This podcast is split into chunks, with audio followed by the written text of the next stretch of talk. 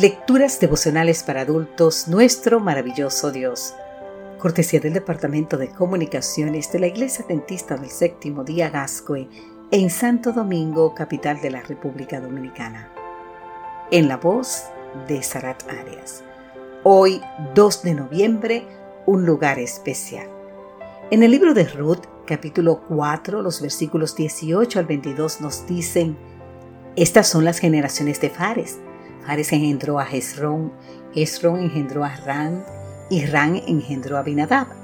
Abinadab engendró a Naasón, y Naasón engendró a Salmón. Salmón engendró a Boz, y Boz engendró a Obed, Obed engendró a Isaí, e Isaí engendró a David. Supongo que nuestro texto para la reflexión de hoy no es el favorito de ningún lector de las Escrituras. Sin embargo, es como el terreno donde, sin buscarlo, un hombre consigue un tesoro escondido.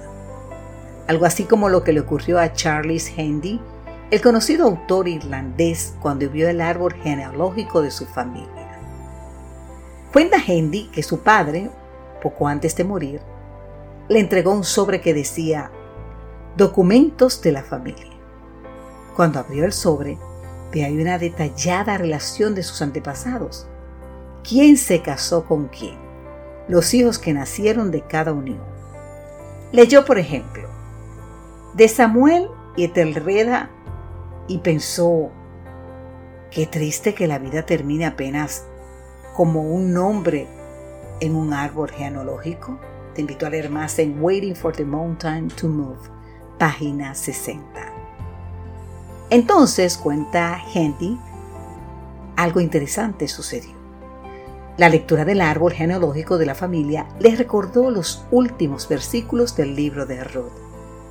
De inmediato se dio cuenta de la gran verdad que tenía ante sus ojos, de no haber sido por esos antepasados Fares, Esrón, Ran, Aminadab, Naasón, entre otros, el gran rey David no habría nacido, pensó.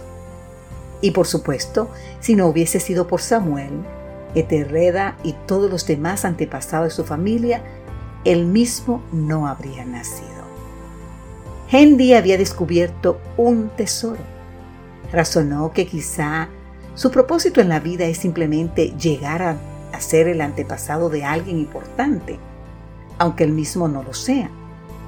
Pensó además que el hecho de no ser alguien importante no le impedía a él hacer una contribución significativa a la humanidad. Lo que Charles Handy entendió ese día es que no habrá vivido en vano si al menos logró dejar este mundo con un poquito mejor para sus descendientes. Y aunque seguramente terminará sus días en un árbol genealógico, lo consuela pensar de que, quién sabe, Quizá pueda aparecer en la línea de sus descendientes un moderno rey David, cosa que no habría sido posible si él, Charles Hendy, no hubiese existido. Aunque quizá no te has dado cuenta, querido amigo, querida amiga, hay cosas buenas que han ocurrido en este mundo gracias a ti. Dios lo ha notado y un día recibirás tu recompensa para la gloria y la honra de Dios. Gracias Padre Celestial, porque no nací por accidente. Así como hay un lugar especial donde he de testificar para ti, también hay un lugar especial para mí en la patria celestial. Que Dios hoy te bendiga en gran manera. Amén.